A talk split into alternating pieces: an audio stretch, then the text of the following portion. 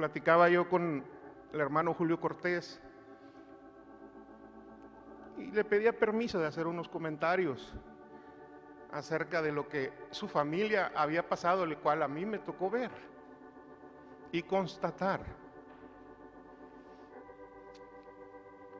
Y sus palabras fueron estas, hermano, adelante. Si nuestra experiencia donde Dios estuvo le sirve a alguien más y puede ayudar a alguien más, adelante, hermano.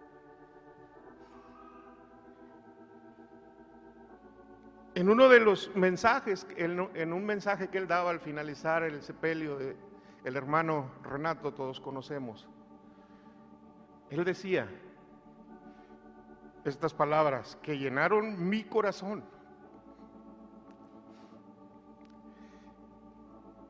Si nuestro hermano estuviera aquí, él nos dijera estas palabras, dice, porque él siempre las decía. Caminemos.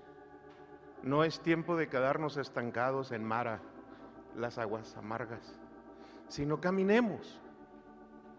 Y la Biblia nos menciona este pasaje en la escritura tres días después de que el pueblo de Israel había danzado, había cantado, había hecho grandes eh, eh, elogios a Dios. Caminaron tres días y no encontraron agua. En el versículo 22 del, del mismo Éxodo 15 dice, e hizo Moisés que partiese Israel del mar rojo y salieron al desierto de Sur y anduvieron tres días por el desierto bebiendo agua. No, sin hallar agua, sin encontrar el vital líquido para que ellos pudieran sobrevivir en el desierto. Ellos no se perdieron esos tres días, hermanos, en el desierto. Dios diseñó el camino para que ellos pudieran llegar a la tierra prometida. Moisés no se perdió. Moisés no andaba, será por aquí, será por allá. ¿Acaso, acaso me, equivoqué? ¿Sabe por qué no se perdieron en el desierto? La Biblia dice en, en Éxodo 13:20, nunca versículos atrás o capítulos atrás. Nunca se apartó de delante del pueblo la columna de nube de día, ni de noche la columna de fuego. Quiere decir que el pueblo de Israel estaba siendo guiado por una columna de nube o, estaba por una columna de nube de día, ni de noche la columna de fuego.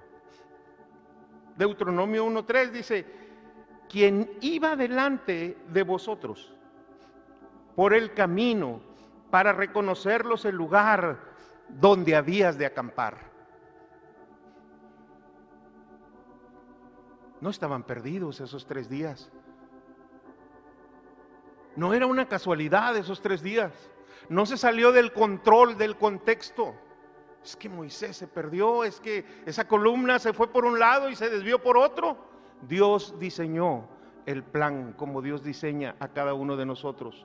Nuestro plan, nuestra caminata, nuestro pasar, nuestro sufrir, nuestro gozar, es Dios. Y si nosotros lo tenemos en claro, hermanos, podríamos evitar muchas cosas y aflicciones que salen en esta caminata. Y llegaron a Mara, dice el versículo 23 del capítulo 15. Y no pudieron beber las aguas de Mara, porque eran amargas. Por eso le pusieron por nombre Mara. Tres días, caminando, el pueblo, con una necesidad de, de, de tomar agua no nada más ellos, sus pequeños, sus animales. Y por, por fin ves la salvación y dices, esta es. Pero sin embargo Dios prueba situaciones y adversidades de nuestra vida para ver qué hay en nuestro corazón. Como dice Deuteronomio, yo te traje en el desierto. Estos 40 años, este tiempo, para saber una cosa que hay en, yo sé que hay en tu corazón, pero nosotros muchas veces no lo sabemos. nosotros a veces nos creemos que ya hemos pasado por ahí y ya pasamos esa jornada y volvemos a pasar por ahí y entonces vemos la fragilidad. ¿Cuál frágil somos? Es cierto, hermanos. Pasar el desierto y pasar la situación, un desierto oscuro da miedo, es cierto. No somos súper, no sé, súper espirituales para que no nos dé temor. Sí, hay una aflicción en nosotros. Sí, hay una incertidumbre en ese caminar. Y máxime si no encontramos lo que necesitamos para saciar o pensar que lo vamos a encontrar en tal jornada. Y el pueblo, dice en el versículo 24, murmuró. Y ahí es la clave de la situación y de la adversidad que nosotros pasemos, hermanos. Si lejos de murmurar y lejos de decirle, Señor, no es el camino, te equivocaste. Y lo he comentado en otras partes, en otras veces, Señor, ¿cómo le irás a hacer para sacarnos de aquí? Es diferente, ¿verdad? ¿Te equivocaste? No, Señor. Yo sé que no te equivocaste, tú nos llevas aquí. Ahora, ¿cómo le irás a hacer para librarnos, Señor? Ese es muy diferente. Y no dejar que brote la amargura y murmurar contra Moisés, diciendo, Moisés, ¿qué hemos de beber? Pero Moisés hizo lo que ellos no hicieron. Dice que Moisés clamó a Jehová y Jehová le mostró un árbol y lo echó en las aguas y las aguas se endulzaron, hermanos. Y ahí les dio estatutos y ordenanzas. Para llegar al Elim, para llegar al oasis, para llegar al descanso, tenemos que pasar por Mara con una buena actitud delante de Dios, porque Dios conoce lo que hay en nosotros, nosotros no. Dios diseña las jornadas de cada uno de nuestras vidas y las jornadas son diferentes.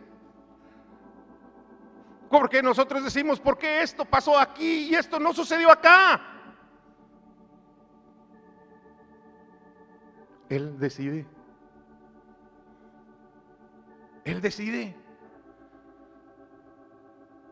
Solo Dios decide de acuerdo a cómo nosotros reaccionamos en esa situación.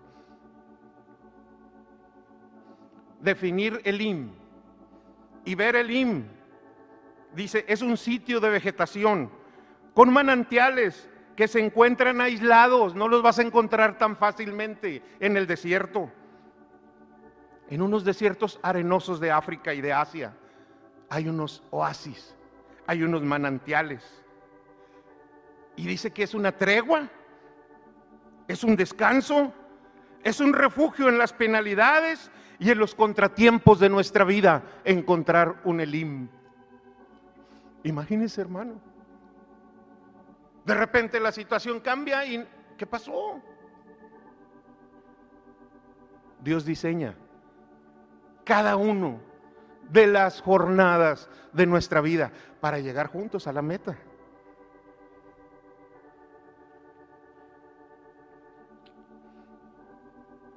Y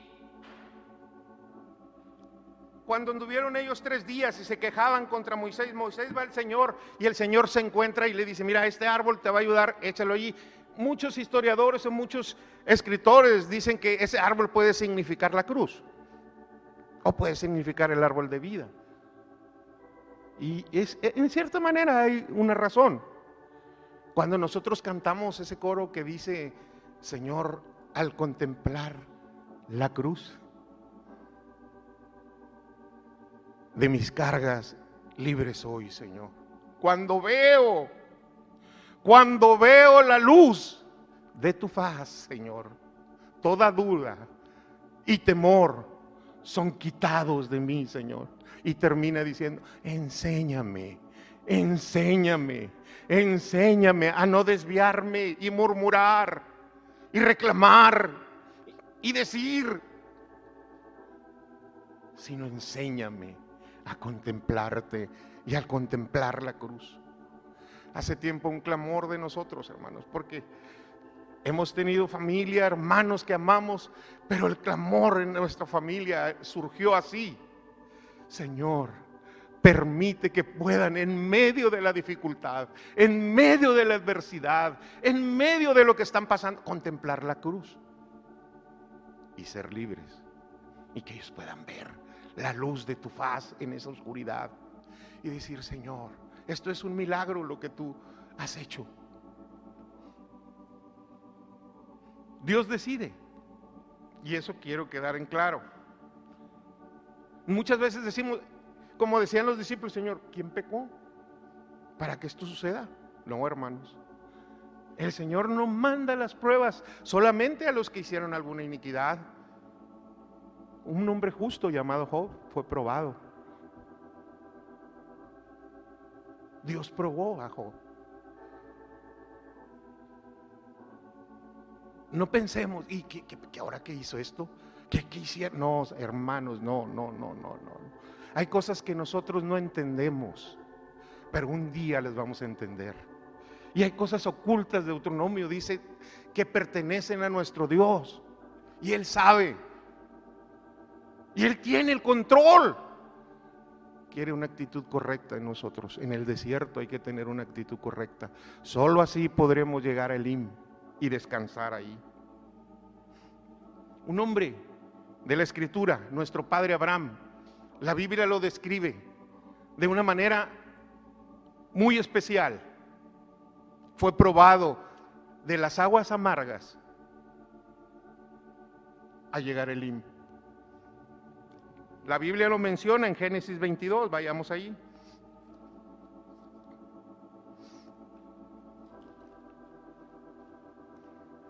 Voy a leer algunas, algunos párrafos muy rápidamente porque no, no, no queremos eh, tardar mucho. Dice, aconteció después de estas cosas que aprobó, que probó Dios a Abraham, lo probó y le dijo, Abraham, y él respondió, heme aquí.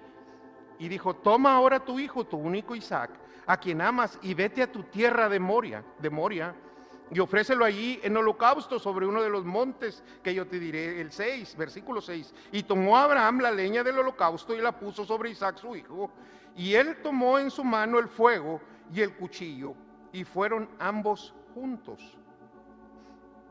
El 10, hermano, el 10, versículo 10 dice, y extendió Abraham su mano y tomó el cuchillo para degollar a su hijo.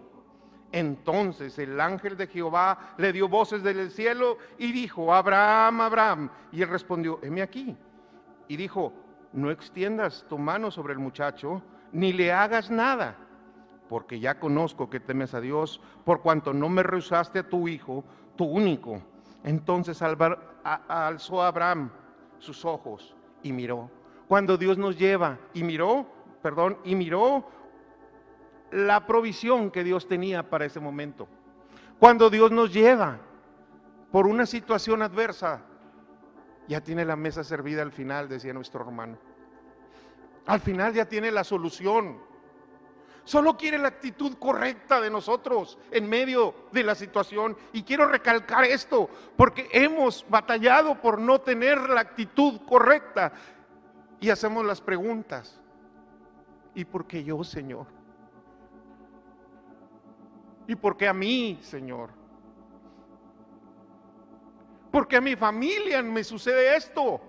No, tengamos una actitud correcta. Y como dice y el ángel va a hablar y el Señor, y yo sé, ya, ya para, ya párale. Ya entiendo, ya va a parar tu prueba por la actitud correcta, porque sé que tú no me has negado a tu hijo, tu único hijo. Has tenido la actitud correcta, entonces ahí está la provisión. Y llamó el nombre, el versículo 14 de aquel lugar, llamó a Abraham el nombre de aquel lugar, Jehová proveerá. Por tanto se dice hoy, en el monte de Jehová será provisto. Dios ya tiene la provisión. Y luego viene esa agua amarga, ese lugar difícil. Después viene Elim en la vida de Abraham. Y llamó el ángel de Jehová a Abraham por segunda vez. Nuevamente le dice, por segunda vez, desde el cielo. Y dijo, Por mí mismo he jurado, dice Jehová, que por cuanto has hecho esto y no has renunciado, rehusado tu hijo, tu único hijo, de cierto te bendeciré y le da muchas bendiciones a él y a su descendencia, para pasar por Mara. Tenemos que pasar por Mara para llegar al Elim, hermanos. Y a qué lugar de provisión cuando nosotros vamos por ese camino que no entendemos, Dios ya tiene la provisión, hermanos. Si llegamos hasta el fin y con la actitud correcta, y vas a decir, ay Señor, gracias. Todo se arregló. Dios decide. La amargura en nosotros nos frustra, hermanos. Hay una frustración nos da una desesperanza cuando el Señor dice que es esperanza contra esperanza. Nosotros nos desesperamos y decimos, no, ya, ya la situación ya. Se pierde la fe y ya no es agradable a Dios, porque sin fe es imposible agradarle.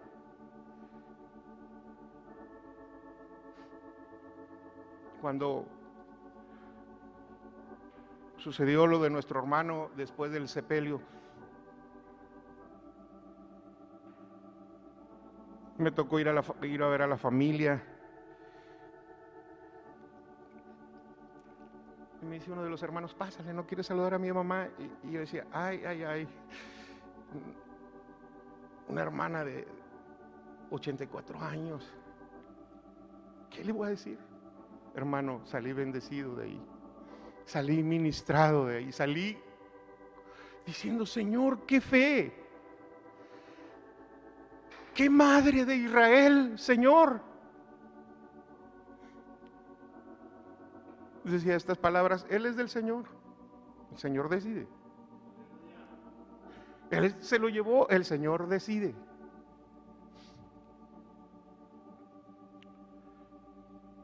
yo estoy contenta con la decisión del Señor.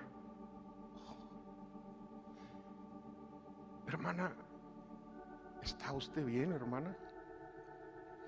En el Señor hay cosas que suceden moviéndose en el Espíritu, hermanos, que la carne no entiende, que no entendemos en la carne. Claro, era una firmeza y una decisión de decir, Jehová dio, Jehová quitó, sea su nombre bendito. Hermano, salí bendecido ahí, salí rebosando, Señor. Gracias, Señor. Pero permite que yo pueda tener, Señor, que podamos tener una actitud correcta en medio de las adversidades. Que podamos, Señor, tener esa confianza, Señor, de decir, aquí estoy, Señor, hágase conmigo conforme a tu palabra. Y el Señor actuará.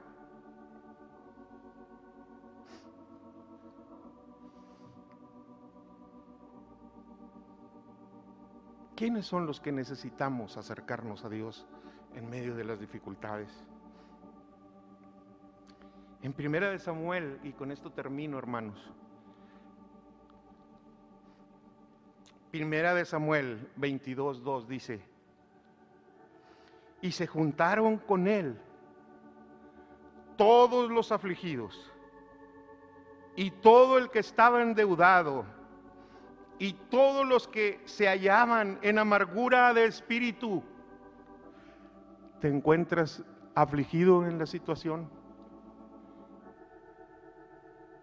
¿Te encuentras amargado de espíritu? ¿Te encuentras endeudado? Yo creo que es tiempo de juntarnos con Él. David simboliza al Señor en, en este pasaje.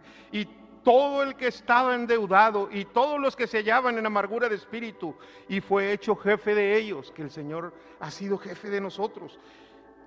Y tuvo consigo como 400 hombres. ¿Cuántos somos nosotros ahorita? Señor, aquí están otros 10. ¿Cuántos se quieren agregar a esos 400 hombres? Señor, aquí hay otros 3, aquí hay otros 2. Me siento endeudado, Señor. Eh, quiero estar en la actitud correcta, Señor, en medio de la situación. Y David fue nombrado jefe de ellos. Fíjese, la cueva de Adulam, una cueva donde los menospreciaban porque huían de sus amos. De algo de la nada, de algo totalmente 400 hombres que no tenían principio ni fin, ni beneficio, ni nada. Capítulos más adelante son llamados los valientes de David. Los valientes de David. Los menciona con hazañas, los menciona con prodigios, los menciona de una manera, y este hizo más que este otro, pero este sobresalió más y este hizo otra cosa. Hermanos, que nuestro entendimiento sea abierto y decir, Señor, aquí está un endeudado más, aquí está un afligido más, pero quiero que termine la obra, Señor, y poder ser llamado uno de tus valientes, buen siervo y fiel. En lo poco has sido fiel, en lo mucho te pondré. Y esto implica para muchas otras cosas.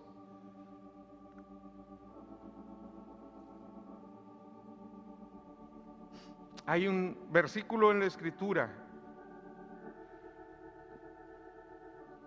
que en este momento difícil que hemos estado pasando me, me llena mi corazón. Y, ya lo he mencionado en algunas predicas, llena mi corazón, es que es la realidad de todo. Lamentaciones 3:37, ¿quién será aquel que diga que sucedió algo que el Señor no mandó?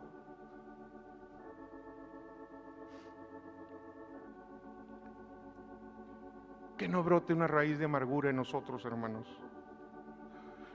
Juan 13:7 dice, lo que yo hago, tú no lo comprendes ahora, mas lo entenderás después. No lo entiendes. ¿Qué nos angustia? ¿Qué es lo que nos aflige? ¿Qué es lo que está pasando por nosotros? Vayamos a la cruz. Contemplemos la cruz. Humillémonos delante de aquel que conoce todos nuestros pensamientos. Y si hemos fallado, Señor, aquí está un, endeudado más, Señor. Aquí está un afligido de espíritu, Señor.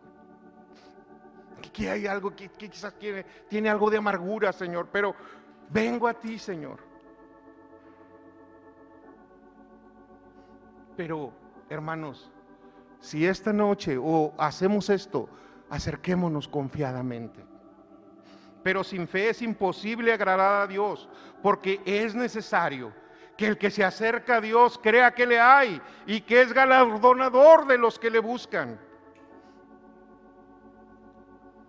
Y podamos esta noche, hermanos, una vez más, que el Señor nos permita una vez más contemplar la cruz. Amén. Que Dios los bendiga, hermanos.